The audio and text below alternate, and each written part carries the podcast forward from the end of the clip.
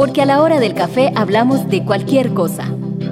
Política, cultura, ambiente, entretenimiento y también de gatos, temblores, suegros y miedos, lo que sea.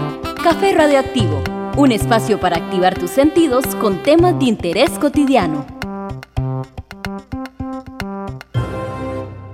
Hola, soy Gloriana Rodríguez y estamos en Café Radioactivo. Hoy conversamos sobre una celebración que es muy importante porque nos recuerda esa importancia que en realidad deberíamos celebrarla todos los días. El Día Mundial del Ambiente, la Semana Mundial del Ambiente, pero debería ser la vida del ambiente, ese ambiente del que somos parte, no somos más, no somos menos, somos tan valiosos como cualquier parte de nuestro ecosistema. Me encuentro con Cintia Hernández Gómez, quien es gestora ambiental de la Unidad de Gestión Ambiental de la Universidad de Costa Rica. Bienvenida Cintia a este espacio de café radioactivo y mm, yo quisiera preguntarte ¿Por qué es importante seguir esta celebración, incluso a pesar de los pesares de esta pandemia? Muchas gracias por el espacio que nos brindan. Yo creo que es importante a pesar de que pensemos que un día no hace nada, pero un día en que paramos y un día en que reflexionamos sobre lo que estamos haciendo el resto del año.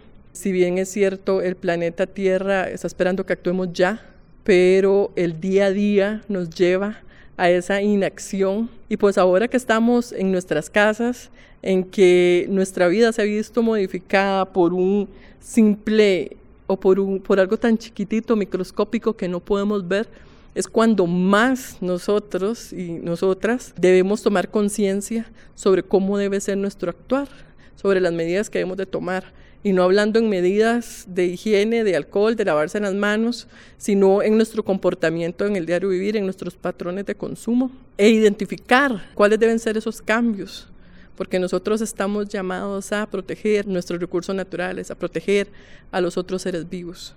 Sin embargo, parece que el llamado lo estamos tomando completamente al contrario y lo que estamos haciendo es sobreexplotar nuestros recursos, contaminar nuestros recursos sin darnos cuenta que eso tiene repercusión directa sobre nosotros. Hablar del ambiente podríamos pasar toda la vida hablando de temas que son realmente temas inagotables. Yo quisiera que nos enfocáramos en lo que la gente puede hacer ¿verdad? Porque podríamos hablar de este ambiente, de lo que hacen las empresas, de las políticas a nivel internacional y además de la política ambiental a nivel internacional, con los protocolos que existen, con los convenios, con los tratados firmados, con lo que las empresas deberían estar ejecutando, pero enfocadas en el diario vivir y ahora que tal vez todas y todos podemos estar más sensibilizadas y sensibilizados a lo que estamos haciendo dentro de casa y dentro de nuestra propia existencia, ¿cuáles serían algunas de las herramientas que las personas podrían, por ejemplo, echar mano en los patrones de consumo? Porque ahorita hemos visto una reducción importante de las actividades comerciales. Lo más importante aquí es que nosotros pensemos qué es lo que necesitamos y qué es lo que no necesitamos porque realmente en este momento hemos visto cómo con lo que tenemos en nuestros hogares hemos podido subsistir. Entonces yo me pregunto si realmente es necesario seguir comprando ropa si realmente necesario es seguir obteniendo tecnología, que además cada día nos están bombardeando más y más.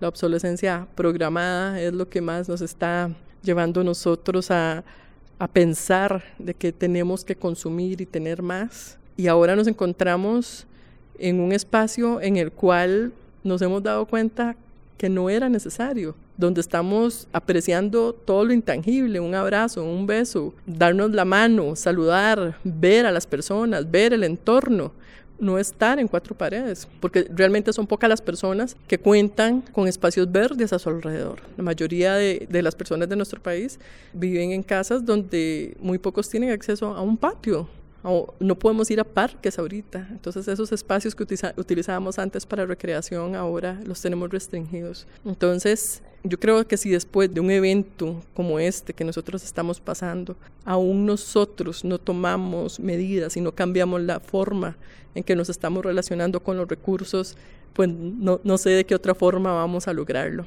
Porque nuestros patrones o nuestra conducta realmente ha sido destructiva, ha sido una conducta egoísta que nos lleva solamente a satisfacer nuestros deseos cuando en realidad deberíamos de visualizarnos como un elemento más de este planeta.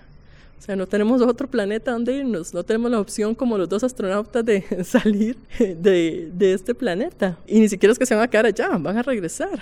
¿Cómo puede ser posible que en este momento un microorganismo nos tenga a todos bajo esas condiciones o pensar en que sin abejas no podemos vivir porque no vamos a poder alimentarnos. Entonces, o sea, dependemos de lo más pequeñito para poder llevar nuestra vida a cabo. Y un día estos leí en algún, en algún medio de comunicación o en alguna red que decía que nosotros somos la única especie que destruye.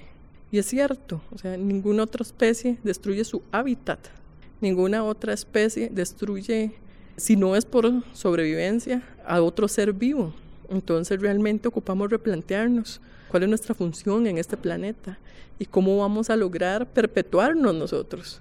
Porque si seguimos a este ritmo, pues estamos viendo cómo gran cantidad de personas alrededor del mundo están muriendo y no vamos a saber hasta, hasta dónde va a llegar esto.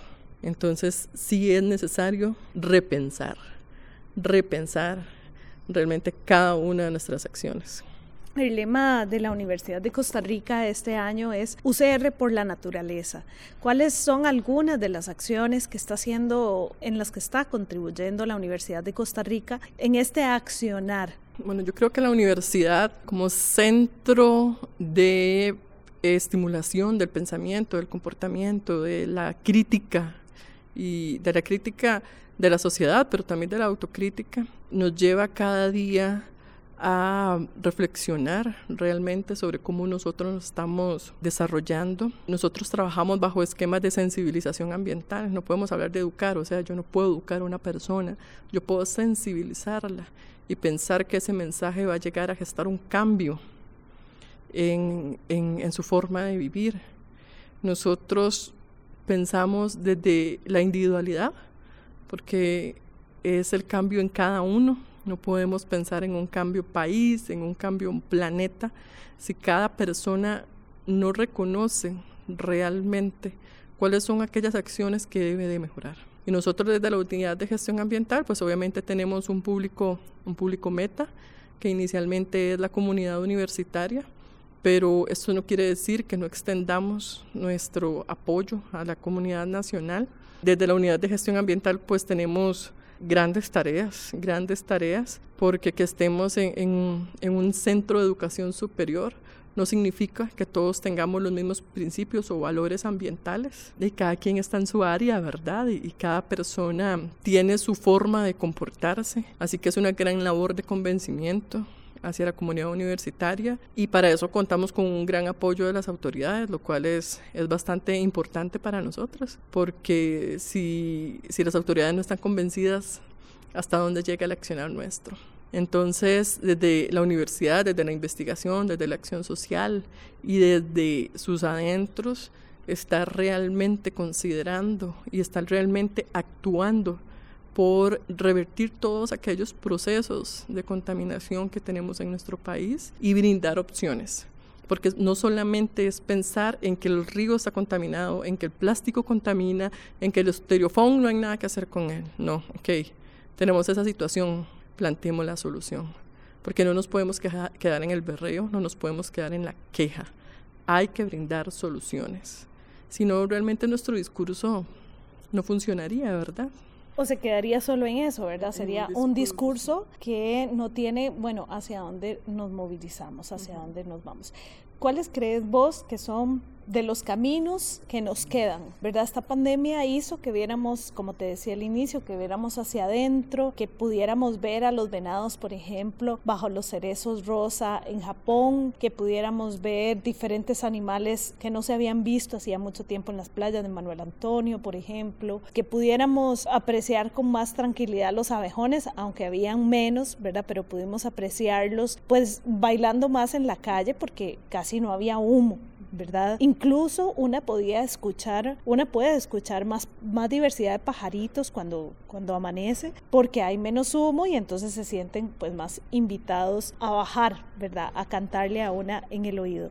¿Cuáles son algunas de las acciones que en esta forma distinta de vida que vamos a tener o que esperamos tener em, o de las nuevas medidas que necesitamos implementar necesariamente van a tener que, que, formar, que empezar a formar parte de cuando empecemos a volver a las calles, de cuando empecemos a volver. Yo creo que es pensar que nuestros recursos no son infinitos, que no van a estar ahí siempre para satisfacer nuestras necesidades a veces las, las personas preguntan, ¿pero por qué? Si tenemos un ciclo del agua, el agua cae, se evapora, sube, sí, pero tenemos la misma capacidad de contener esa agua, de almacenarla. Eh, está cayendo a cuerpos de agua limpios. la disponibilidad ahora es diferente porque no tenemos agua limpia que poder utilizar para poder utilizar esa agua, ahora tenemos que tratarla. Estamos viendo cómo los procesos de, de talado de árboles pone en, en entredicho la subsistencia de muchas especies. Entonces, realmente para mí es eso, es pensar que la disponibilidad de nuestros recursos es limitada, es pensar que dependemos de ellos, por lo tanto, si no los cuidamos, ¿qué va a suceder con nosotros? Este cambio conductual que yo te decía es lo que realmente generaría un, un impacto positivo sobre, sobre todos los seres vivos. ¿Cuáles son algunas formas creativas que podemos encontrar para sensibilizar a las personas en esta relación con el ambiente, de no vernos como los seres humanos superpoderosos que pueden tener a disponibilidad estos recursos que creemos infinitos, sino que realmente nos veamos como parte de ese ecosistema y podamos hacer cosas que puedan alimentar a todo el ecosistema, ¿verdad? Que entendamos que los abejones pertenecen tanto como un perrito, como nosotras, como nosotros, como los abejones de mayo. En mi opinión es con el ejemplo. Yo creo que la acción es lo que realmente llama a las demás personas a modificar aquello que no está del todo congruente con el discurso. No es solo decir, no es solo evidenciar, es actuar. Entonces, si yo con mi ejemplo voy gestando cambios, las personas de mi entorno lo van a ir viendo y va a ser aquello como como un dominó, ¿verdad? Va a ir en cadena. Entonces, nada hago yo diciendo que los ríos están contaminados o que dependemos de las abejas o que no hay que usar el plástico si yo no estoy disminuyendo mi consumo primero y después este, separando los residuos tal y como debe de darse, promoviendo una cultura hacia no solo en mi accionar, sino también a los más cercanos, a mis familiares, en mi espacio de trabajo. Yo sé que muchas personas opinan que esos pequeños cambios no implican nada, pero si este pequeño cambio lo vamos haciendo todos, realmente va a ser significativo, porque todos unidos podemos además luchar contra los más grandes, contra los que están contaminando y degradando nuestro recurso. Pero si todos nosotros nos quedamos sentados desde nuestra comodidad y no actuamos, no va a haber ninguna medida sanitaria que nos permita continuar desarrollándonos en alguna nueva normalidad que tendremos que tener y por lo tanto cada vez los recursos van a estar menos disponibles sensibilizados y conscientes, sensibilizadas y conscientes, podríamos exigirle, por ejemplo, a las municipalidades que pasen tantos días o que incluyan dentro de los camiones el camión de reciclaje o que se habiliten espacios para que puedan hacer el residuo, por ejemplo, un, compostaje en zonas. Eh, pienso, por ejemplo, donde vivo en Moravia, que, que se puede hacer un compostaje en tantas fincas que hay eh, que se pueda poner a disponibilidad eh, para que podamos hacer ese, esa verdadera separación. Ese jaleo con las instituciones solamente se podría hacer si estamos realmente sensibilizadas y comprometidas y comprometidos con el tema. Entonces, agradecerte a vos, Cintia, agradecerle a la Universidad de Costa Rica también esta serie de acciones que hacen, como decías, bien para la comunidad interna, pero también para la comunidad externa y, y para el impacto que tenemos a nivel país. Agradecer tu tiempo. Yo soy Gloriana Rodríguez Rodríguez Corrales y nos encontramos en otro Café Radioactivo. Un espacio producido por Radio U desde la Universidad de Costa Rica.